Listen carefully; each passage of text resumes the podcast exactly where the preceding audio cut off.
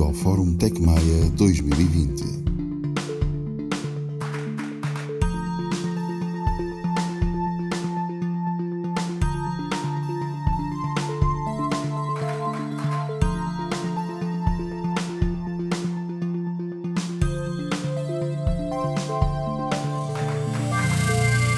Muito obrigado aos três por estarem connosco. Vamos, nos próximos 60 minutos, mais coisa menos coisa, falar sobre energia, mobilidade e descarbonização. O que é que podemos esperar destes conceitos, nomeadamente pela temática das Smart Cities? E aquilo que eu tenho para vos questionar, em primeiro lugar, será com base nisso, mas antes, fazer uma pequena apresentação dos nossos convidados. Ana Fragata, especialista em sustentabilidade urbana, investigadora da Universidade de Aveiro, tal como o nosso colega da Conversa da Manhã, José Carlos Mota. E em 2014 a Ana tornou-se cofundadora do Fórum Internacional das Cidades Inteligentes e Sustentáveis, que se não estou em erro é feito cá no Norte, também em Braga, Fórum FICIS, já com bastantes edições e com bastante relevo neste conceito das Smart Cities o senhor engenheiro José Campos Rodrigues, presidente da Associação Portuguesa para a Promoção do Hidrogênio, o nome da associação de estudo, e com uma larga carreira nesta área da energia, em termos de consultoria e também noutros patamares. Ricardo Barbosa, de uma instituição que também dispensa propriamente apresentações, mas que nós vamos saber um bocadinho mais sobre ela hoje, o INEGI, o Instituto de Ciência, Inovação e Engenharia, que é do universo da Universidade do Porto, o Ricardo é responsável pela unidade de novas tecnologias energéticas e gestão de energia desta instituição. Mais uma vez, bem-vindos e, portanto, agora vamos ao ataque. Isto para enquadrar, em 2015 as Nações Unidas definiram aquilo que são os Objetivos de Desenvolvimento Sustentável uhum. para 2030 e, portanto, eles vieram comprometer as nações com uma agenda ambiciosa. Ana, eu perguntava-lhe em patamar é que nós nos encontramos, tendo em conta que é uma especialista em smart cities e que isto está absolutamente ligado à sustentabilidade. Olá, cumprimento a todos, muito obrigada, Tec Maia, por este convite e cumprimento os meus colegas deste painel. Sim, é verdade. O presente é urbano e o futuro continuará a ser urbano. E a maioria das pessoas vão continuar a viver em cidades. E as soluções para os maiores problemas, ou alguns dos maiores problemas da humanidade, têm que ser encontrados nas cidades. Ou pelo menos o combate, portanto. Estamos a falar de uh, pobreza, alterações climáticas, cuidados de saúde, agora com esta situação ainda mais problemático, a educação. Portanto, na verdade, estas cidades onde vivem todas estas pessoas, é um sistema de sistemas, tem redes urbanas, infraestruturas, edifícios, comunidades, entidades, transportes, serviços. Portanto, quando as Nações Unidas definiram estes 17 objetivos, definiram também um para o desenvolvimento sustentável, os tais ODS, definiram um objetivo, foco mais esta questão de tornar as cidades e as comunidades mais inclusivas, mais seguras, mais resilientes e mais sustentáveis. Nós temos mais de metade da população mundial a viver em cidades e é expectável que cerca de dois terços, até 2050, cerca de dois terços passem a viver em cidades. As cidades ocupam apenas cerca de 3% do espaço global disponível, mas por si, dada esta aglomeração de pessoas e, portanto, onde se busca todos estes serviços, acabamos por consumir nas cidades cerca de 75% dos recursos naturais mundiais. E há um contributo em cerca de 70% eh, dos resíduos globais são gerados nestas cidades, assim como as emissões de gases de efeito estufa. Há uma aposta muito grande e atual, e dada a conjuntura também, mas não apenas, na mobilidade suave, ou seja, a mobilidade suave, andar a pé, de bicicleta, nas energias renováveis, na eficiência energética. Até agora, nas cidades, o que assistíamos era um aumento da utilização do automóvel, estavam muito direcionadas para o automóvel individual e os operadores de transporte público iam perdendo passageiros. Entretanto, em 2015 foi assinado o Acordo de Paris e houve, sim, efetivamente, a partir de 2015, uma grande aceleração, uma grande mudança relativamente aos transportes, essencialmente, e muito tentar descarbonizar e reduzir o número de veículos poluentes, automóveis a circular nestas cidades. A verdade é que também há tecnologias que estão disponíveis que ajudam as cidades a serem mais moldadas, as cidades estão a fazer investimentos importantes nestas temáticas para se adaptarem às novas realidades. O espaço urbano, que anteriormente era dedicado ao automóvel, está a ser reorganizado. Há uma nova hierarquia, Há uma prioridade a estes modos ativos, o andar a pé, bicicleta, aos transportes públicos e, finalmente, ao automóvel individual. Portanto, onde antes havia carros, há atualmente e crescentemente passeios mais largos, vias cicláveis, corredores bus, etc. Também já agora é importante esta questão da adaptação da mobilidade aos territórios de baixa densidade, onde não há transportes de massas, mas sim uma aposta num transporte mais flexível, quer ao nível de rotas, de horários, capacidade dos próprios veículos. Relativamente à mobilidade, o Governo Central tem apoiado as cidades a investir no transporte público, em veículos que sejam mais energeticamente mais eficientes, mais amigos do ambiente, e há uma projeção de passar cerca os 2 mil para 10 mil quilómetros de ciclovias até 2030. A verdade é que cerca de 50% da nossa população não sabe andar de bicicleta e 70% não são utilizadores. Portanto, é preciso mudar um bocadinho este paradigma. Depois, um exemplo de Lisboa, que é um caso interessante porque realmente aumentou esta questão das ciclovias. Até 2021 há uma expectativa que sejam implementados 200 km espalhados por toda a cidade. Esta questão dos meios de transporte, como a bicicleta, estiveram ausentes dos planos urbanos durante muito tempo, mas atualmente em Portugal ainda a cota de utilização está a ser 6% abaixo da média da Europa. Embora este esteja tudo a mudar, mas ainda estamos abaixo. Em Copenhaga, eu vivi em Copenhaga durante algum tempo e utilizava a bicicleta, portanto, uma referência que tenho, que realmente tem uma extensa via de redes com soluções também de bike sharing, que é interessante, o transporte intermodal integrado e em 2011 cerca de 35% dos habitantes utilizaram a bicicleta nas suas deslocações para o trabalho.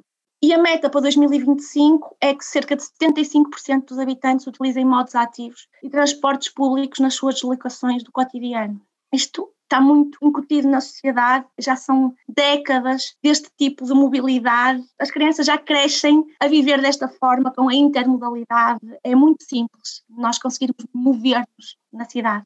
Ana, desculpe interrompê-la, até porque interessa chamar à conversa o José Campos Rodrigues e o Ricardo. Claro. Aqui, sobretudo, em suma, é uma questão de naturalização destes conceitos todos desde a nascença, não é? Algo que nós já crescemos com eles e isso é que leva o seu tempo. É, a mudança de hábitos em qualquer sociedade é muito complicada. Ele demora muito tempo. E aí reside o fator essencial, portanto, todos os projetos, ou pelo menos de uma forma geral, os projetos que implementarmos agora vão demorar anos até serem completamente integrados na sociedade, serem absorvidos por ela, porque, como disse, relativamente, por exemplo, às bicicletas, há pessoas que não sabem andar. Crianças não estão habituadas. E não é tanto a questão do clima, porque em Copenhaga, quando não chove, neva. Quer dizer, a questão do clima não se coloca tanto e se calhar a questão do relevo também não tem que ser tão condicionante, muito mais agora com estas alternativas energéticas todas que temos. Muito bem. Eu chamaria o Ricardo Barbosa se nos quer acrescentar a esta discussão ao, em termos de energia. Ricardo. Muito bem, muito obrigado. Eh, antes de mais, cumprimentar eh, todos os presentes, agradecer ao Manuel Oliveira o simpático convite e a oportunidade que dá ao INEGI de tentar partilhar um pouco daquilo que é a nossa atividade que temos feito em prol da descarbonização e da transição energética. De facto, a Ana sistematizou muito bem toda esta questão da transição energética. É importante referir que, de facto, assente naqueles princípios para o desenvolvimento sustentável das 17 metas, surgiu, entretanto, também no mesmo ano, em 2015, o Acordo de Paris, tentava criar, ao fim e ao cabo, os mecanismos e as estratégias para que o aquecimento global e tentar evitar um aumento superior a 1,5 graus Celsius em relação ao período pré-industrial. Portanto, foi um compromisso assumido no Acordo de Paris de descarbonizar, porque chegamos à conclusão facilmente que só é possível cingir esse aumento eh, da temperatura média em 1,5 graus com a descarbonização global de todos os setores da economia. Aqui estamos a falar a descarbonização do setor industrial, do setor dos edifícios, do setor dos transportes, que é um bocadinho isto que nos traz aqui. Mas, de facto, a descarbonização é a palavra-chave. E a descarbonização, enfim, setor para setor, tem estratégias absolutamente diferentes. No setor dos transportes, no setor da mobilidade, que é isto um bocadinho que nos traz aqui, de facto tem muito a ver com hábitos, com questões comportamentais, mas também tem a ver com questões tecnológicas, obviamente. Portanto, é importante levar os renováveis aos transportes e aí o hidrogênio pode ter, e vamos falar disso já, já de seguida, um papel-chave. Portanto, a massificação dos veículos elétricos, e quando falamos em veículos elétricos, temos tendência sempre a olhar para os veículos elétricos com baterias, mas também temos os veículos elétricos com pilhas de combustível e temos algo que também é muito interessante, que é pensar nos combustíveis sintéticos renováveis. Os combustíveis sintéticos não é mais do que a partir do hidrogênio verde e da captura de CO2 conseguimos sintetizar combustíveis, combustíveis líquidos, portanto toda a logística está já preparada, porque é a logística atual, e podemos dessa forma também descarbonizar o setor dos transportes, algo que se reveste de uma importância enorme. Para além disso, temos que mudar um bocadinho os hábitos de consumo e tentar levar um bocadinho estas questões da economia circular, que é um chavão que se usa muito hoje em dia, e pá, que é um guarda-chuva que abriga muitos, muitos conceitos, mas a economia circular aqui nos transportes e na mobilidade é fundamental. De facto, todos os conceitos de care sharing, portanto, de economia partilhada, de partilha de carros, no caso, portanto, utilização também dos transportes públicos, Atualmente, de facto, o setor dos transportes é um setor muito ineficiente. As taxas de eficiência são baixas, na ordem de 1,2 passageiros por veículo privado, que é baixíssimo, e lotações médias de transportes públicos entre 17% e 24%. Portanto, há uma margem enorme para significativos ganhos de eficiência no setor da mobilidade. E, de facto, aqueles conceitos que a Ana trouxe aqui à discussão, que são os conceitos de mobilidade ativa e suave, faz todo sentido, é por aí que temos que ir. Também maior eficiência e reforço dos sistemas de transportes públicos, eletrificação é um ponto-chave, os biocombustíveis, os combustíveis sintéticos e também o hidrogênio poderão ter uma palavra a dizer. Portanto, a nível europeu, a nível, enfim, global, estão-se a definir estratégias muito ambiciosas, diria eu, com metas muito ambiciosas. De facto, nós temos a nível europeu o Pacto Ecológico Europeu, o Green Deal, que foi publicado e subscrito no final de 2019, que é um roteiro para tornar a economia da União Europeia mais sustentável, portanto, e aqui a sustentabilidade é a palavra-chave, transformando os desafios climáticos e ambientais em oportunidades em todos os domínios de intervenção política, proporcionando uma transição justa e inclusiva para todos. Portanto, há esse Pacto Ecológico Europeu, Há os planos nacionais energia e clima para o horizonte 2020-2030, há depois os roteiros para a descarbonização de 2020 até 2050, e Portugal é pioneiro, e, e, vamos já falar sobre isso. De facto, Portugal é um bom exemplo, e portanto, isto para dizer que estas questões, e, e a pergunta do Manuel tinha a ver com os Objetivos de Desenvolvimento Sustentável, mas no que diz respeito às mudanças climáticas, no que diz respeito à descarbonização, às energias renováveis, de facto, as estratégias existem, também para o setor da mobilidade, estão muito bem definidas e cabe-nos a todos, enfim, individualmente, tentar contribuir para este bem comum. Engenheiro Campos Rodrigues, nós vamos ter a oportunidade de balizar mesmo a questão do hidrogênio como alternativa, mas em relação ao que a Ana Fragata e o Ricardo Barbosa comentaram, tem algo a acrescentar no que diz respeito a este compromisso das nações? Boa tarde a todos também transmitir o meu prazer pelo convite, pela oportunidade que é dada pelo TecMei e parabéns pela iniciativa.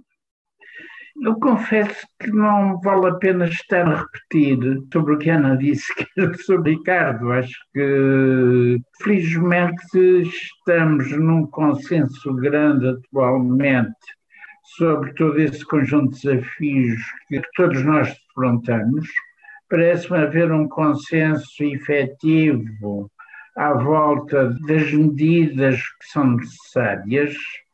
Realmente haverá sempre alguns negacionistas, isso faz parte dos processos dialéticos normais, se não houvesse é que era de estranhar, mas realmente os objetivos traçados são objetivos que seriamente são subscritos por todos e que têm a necessidade de termos uma visão global, uma visão solidária ao nível mundial, de que isto não são combates, esse é realmente, eu julgo que foi isso que a Conferência de Paris trouxe particularmente relevante, é que não são problemas que possam ser resolvidos individualmente por cada país.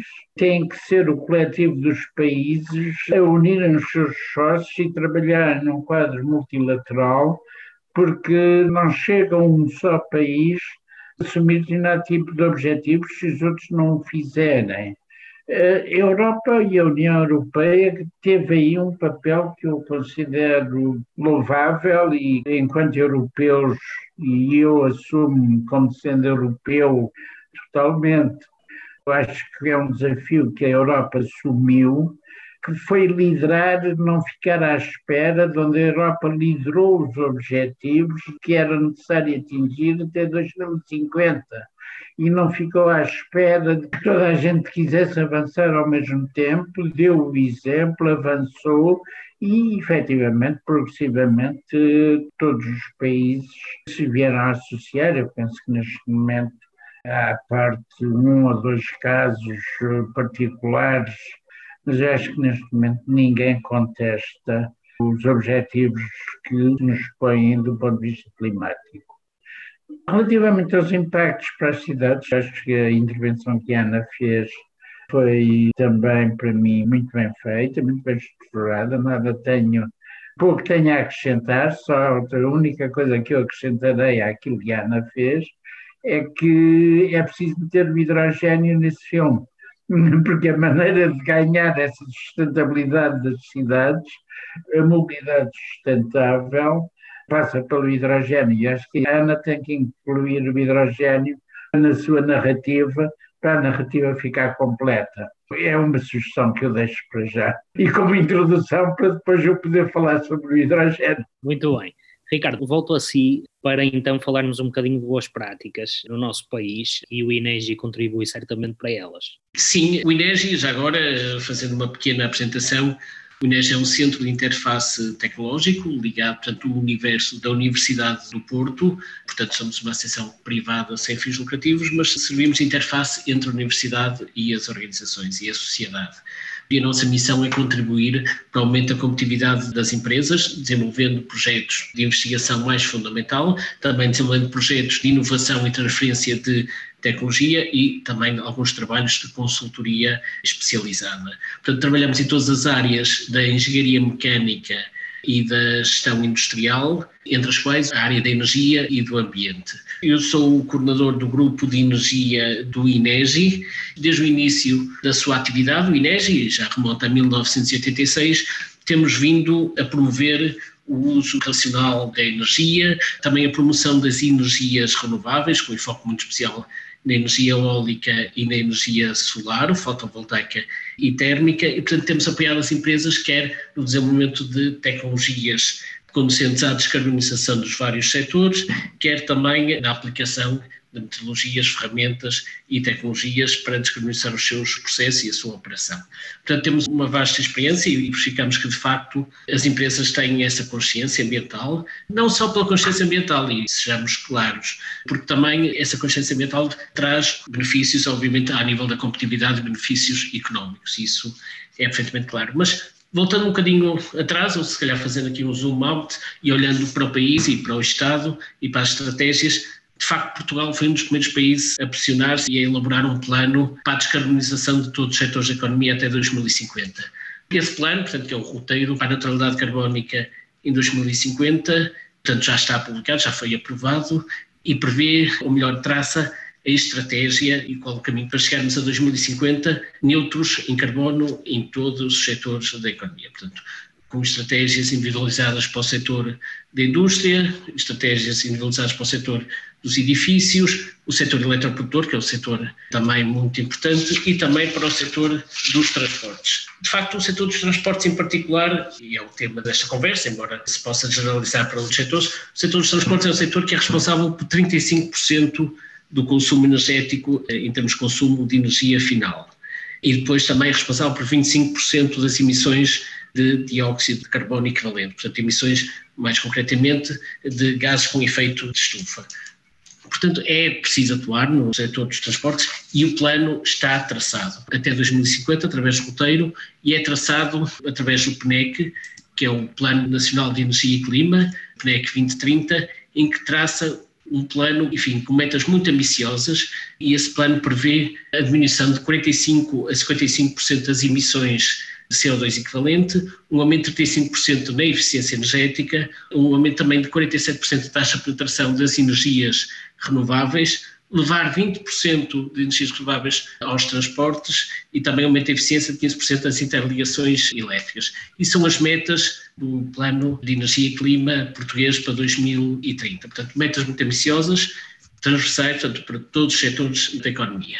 Agora, o Estado português, para além de traçar estes planos, e, é fundamental, e nós no INES temos de facto também essa competência, para além do desenvolvimento tecnológico, também temos a competência e temos atuado nesse sentido de modelação de sistemas energéticos, portanto, de apoio à criação de cenários e apoio à elaboração destes roadmaps, destes planos de ação. Portanto, fazemos isso quer para uma indústria, quer para uma zona industrial, quer para uma cidade ou, no limite, para um país. E essas estratégias foram definidas, portanto, há uma definição clara de um plano, existe um plano de ação, e logo aí fomos, de facto, um dos primeiros países a apresentar esse plano. A estratégia existe, mas claro que isto tem que ser sempre alavancado por fundos. Portanto, obviamente tem que haver apoios às empresas, tem que haver apoio também ao cidadão comum para implementar e para atingir essas metas. Portanto, foi criado também pendurado aqui no PNEC 2030, no Plano Nacional de Energia e Clima e no roteiro para a neutralidade carbónica 2050, o Plano Nacional de Investimentos 2030, que há uma atenção muito especial para o incentivo, para o apoio ao investimento em projetos de descarbonização. Ainda agora, por exemplo, no fundamental existe uma, uma chamada, uma call, com um envelope financeiro de 4,5 milhões de euros para a sustentabilidade dos edifícios, para o cidadão comum poder recorrer a esses fundos para implementar, enfim, ou integrar energias renováveis na sua habitação, melhorar a nível da envolvente, melhorando as condições de isolamento, portanto, tornar os edifícios mais sustentáveis. Portanto, a nível de Estado, de facto, existe essa preocupação não só de criar a estratégia, porque isso é importante, mas obviamente criar também os mecanismos de apoio para que a estratégia seja de facto implementada. Portanto, existe essa vontade e existem os mecanismos e as empresas, por outro lado, e agora descendo um bocadinho aqui desde o nível mais macro do país até às empresas, as empresas de facto têm tido essa preocupação e têm recorrido a esses fundos, estão atentos e têm tido uma postura muito proativa por forma a tentar apoiar também a descarbonização dos seus processos, no caso da indústria, dos seus processos industriais, no caso dos edifícios, o setor de serviços também, clientes de operação dos seus eh, edifícios. Portanto, não só, e mais uma vez digo, por quererem contribuir para a estratégia, por preocupações ambientais, mas também, obviamente, que isto traduz com certeza no aumento da competitividade. E, portanto, a nível nacional, eu acho que nós somos um bom exemplo, já fomos no que diz respeito às energias renováveis. De facto, nós ainda o ano passado tivemos os dias em que o nosso setor eletroprodutor foi apenas de base renovável durante alguns dias, muito pendurado em energia hídrica, energia solar, fotovoltaica, não tanto, mas energia eólica, mas agora está previsto também, e neste ambicioso plano até 2030, um incremento muito grande do solar fotovoltaico. Portanto, o país tem prestado muita atenção a estes temas, tem atuado, tem criado as estratégias, tem criado os mecanismos de apoio e as empresas e os cidadãos acho que estão cada vez mais conscientes. A nível do cidadão comum, há uma questão de hábitos de consumo, umas questões comportamentais que obviamente são importantes. E é quando eu falava há pouco da economia de partilha, no caso, por exemplo, da mobilidade, do car sharing, do carpooling, enfim, são todos instrumentos muito importantes e circulares, vão criando novos modelos de negócios circulares que ajudam também a este processo de descarbonização. Tem que haver uma alteração de hábitos, e eu acho que a nível nacional existe essa consciência e cada vez se observa mais essa mudança de comportamentos. Portanto, a nível de comportamentos individuais, é preciso mudar os nossos hábitos de consumo, isso claramente.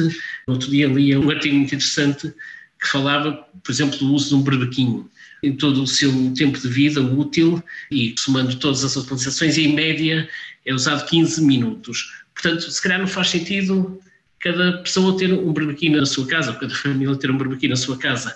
Pode haver partilha de equipamento, porque depois a utilização do berbequim não é só a utilização de energia elétrica, que tem uma pegada carbónica, mas também toda a pegada carbónica do seu fabrico.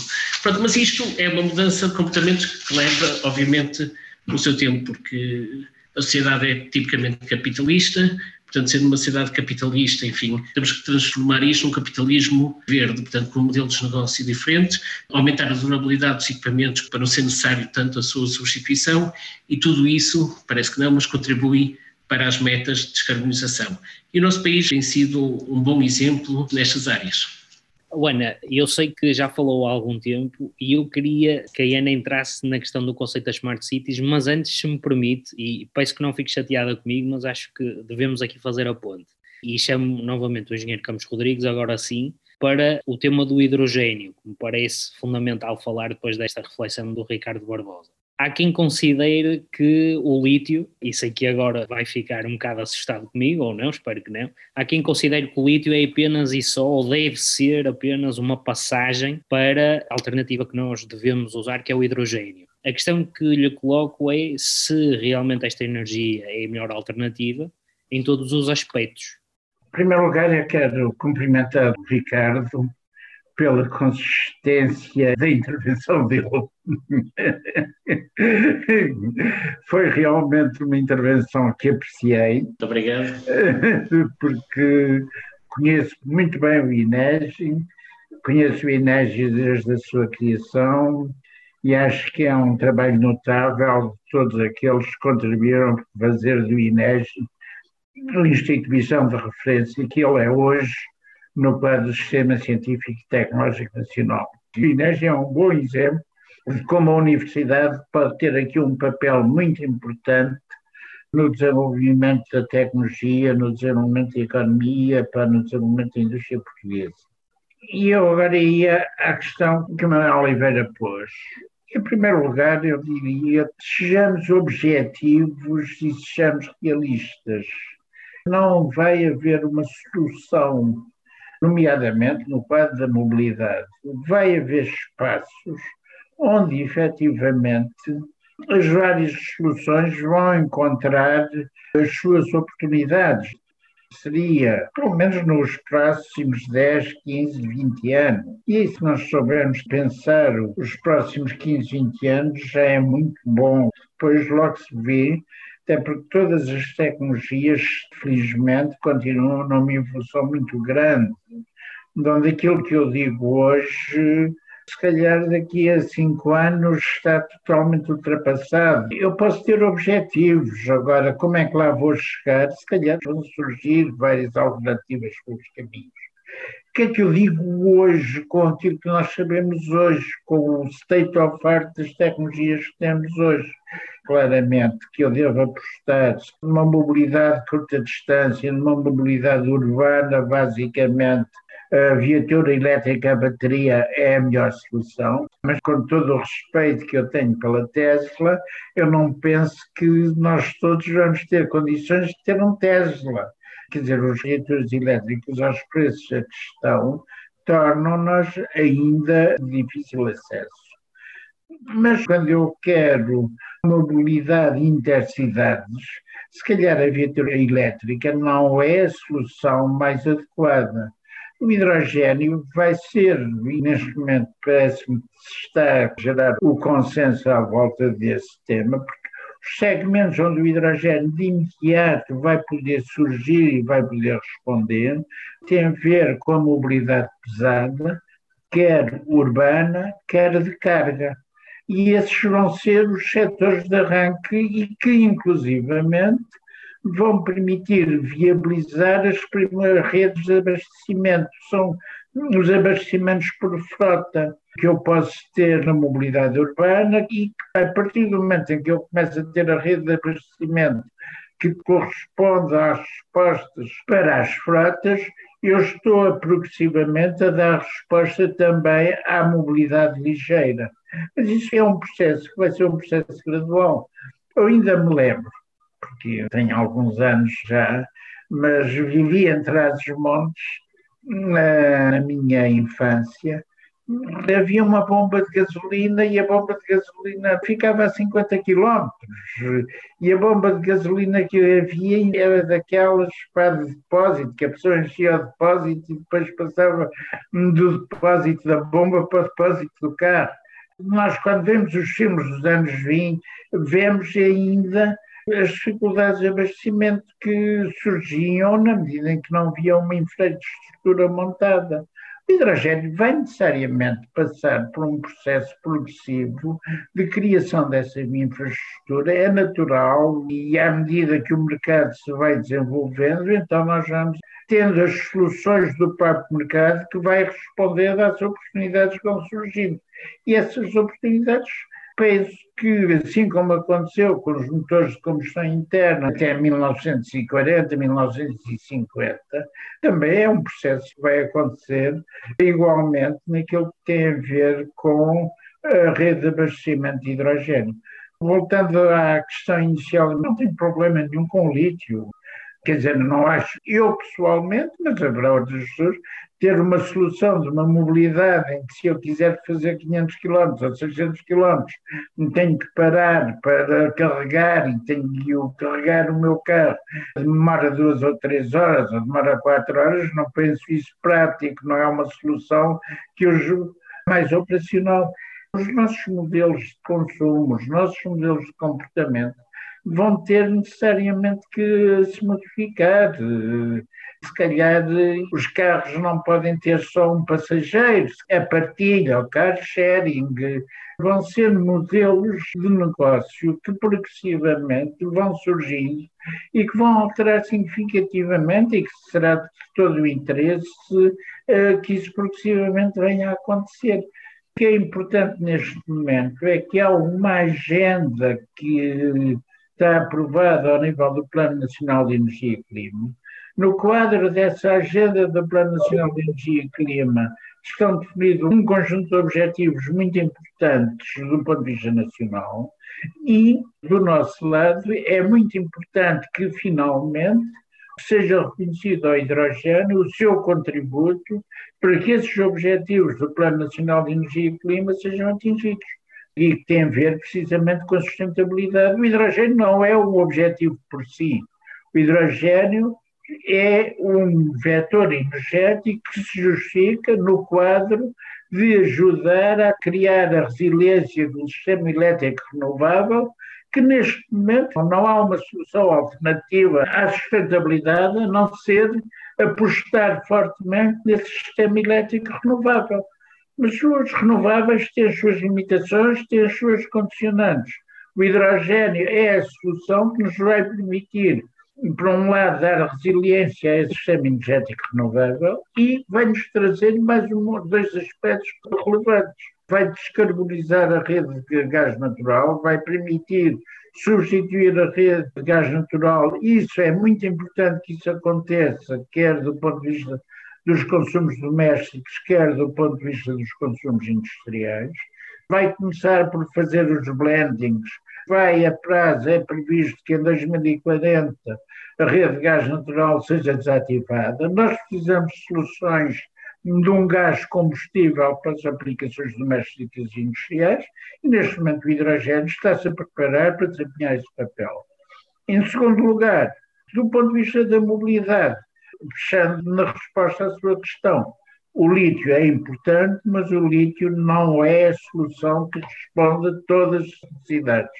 E o hidrogênio, conjuntamente com o lítio, vai permitir realmente uma mobilidade, seja nas cidades, seja na mobilidade intercidades. Ana, que exemplos, que boas práticas é que nós temos cá em Portugal já do conceito de Smart Cities, e sei que há exemplos fenomenais, estou-me a lembrar, há pouco vi um vídeo de Singapura com práticas incríveis, e isto já entrando na questão de que é, qual é a sua perspectiva para os próximos 10 anos? Como é que estaremos, onde é que estaremos, com base nestes conceitos que temos vindo a falar? Só queria dar aqui uma nota que acho que é importante, que é, nas cidades e nos nossos projetos, não é possível gerir o que não é possível medir. Portanto, esta questão de conseguirmos medir acaba por ser muito importante. A nível das cidades, há três áreas assim muito fulcrais: mobilidade, o ambiente e a governança. A governança, porque, na verdade, uma visão de cidade pode fazer toda a diferença, uma visão do território, e depois as decisões acabam por ser políticas e vão num determinado sentido, numa determinada visão, no que queremos para o nosso território e para a nossa cidade. E efetivamente existem também vários investimentos em cidades que representaram custos sem os resultados que são expectáveis. Aprendemos com o erro, mas convém não replicar. Em termos de investimentos-chave, já há cidades que estão a, fazer isso, inclusive Lisboa. Um dos investimentos que é chave e é determinante numa Smart City poderá ser o centro de gestão de redes de redes, que é o, o, tal cérebro da cidade, que serve para quê? Para receber todos os dados, esta tal medição, que é importante medir sensores, redes e através de ferramentas de inteligência artificial, portanto, colocar à disposição de todos os serviços públicos dos investidores, dos utilizadores da cidade, a informação pode ser útil para tomar a tal decisão. É engraçado que a nível de algumas cidades, por exemplo, Famalicão realmente teve um projeto, até mais na economia circular, um projeto chamado Escola Circular, em que retirou os combustíveis fósseis das escolas e substituiu por biomassa.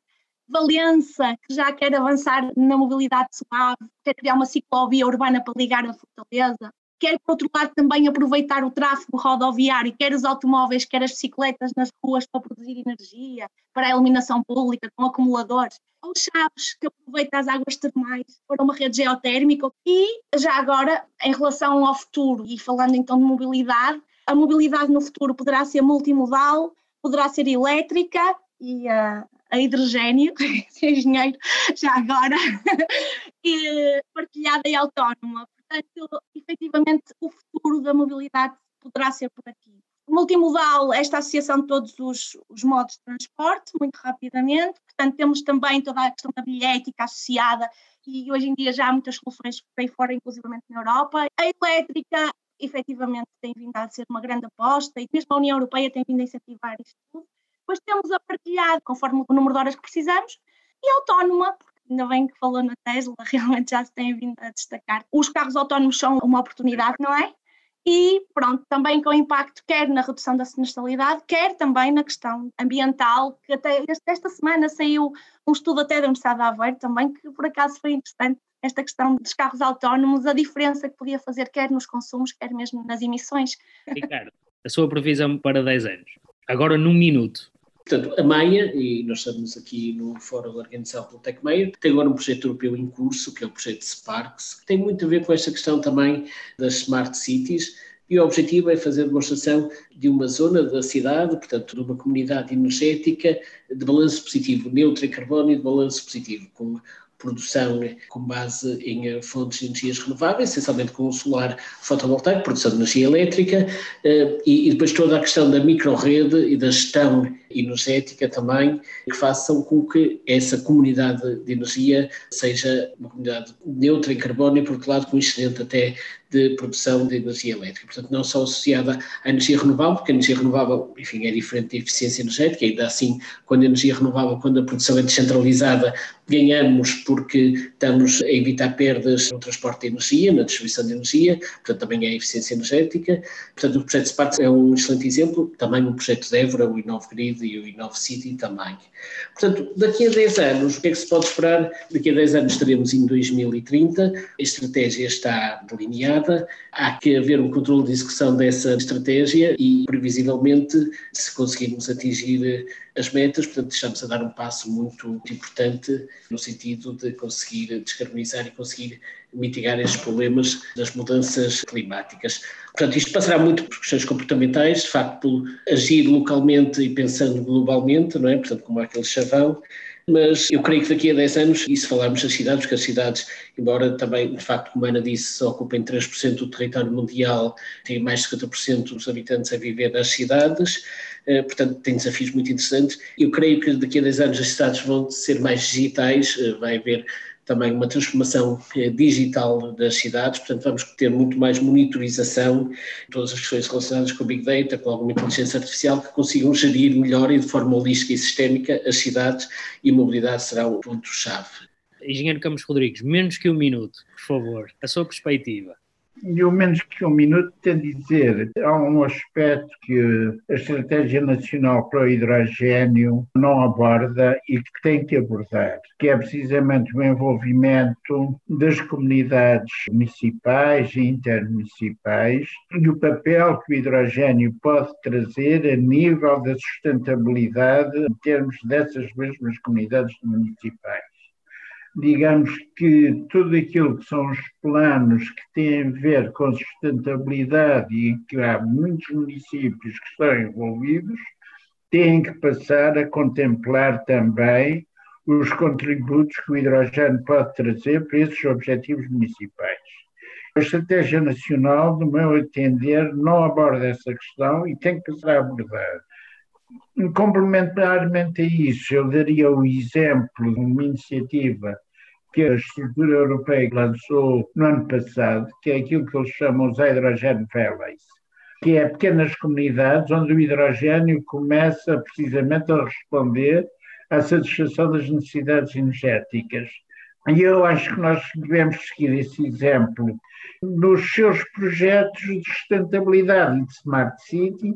Um Hydrogen Valley faz sentido no quadro da sua Smart City e a associação está totalmente disponível para colaborar convosco para desenvolvermos o conceito da Hydrogen Valley numa Smart City e podermos ir junto dos meios que esperamos todos que vão existir para termos aqui exemplos piloto que possam depois ser as bases e que se a multiplicar, porque realmente nós temos neste momento duas comunidades membros da European Hydrogen, regiões de hidrogênio, que é Torres Vedras e é a comunidade intermunicipal do Médio Tejo, mas temos que criar mais o nosso espaço dos municípios para o hidrogênio.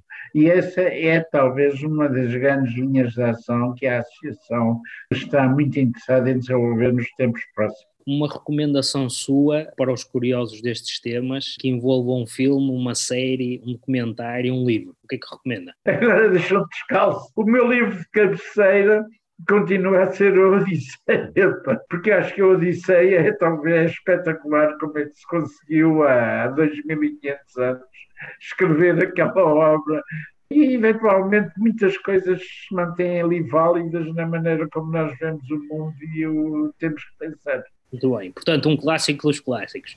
Ricardo, um clássico dos clássicos. Uma sugestão.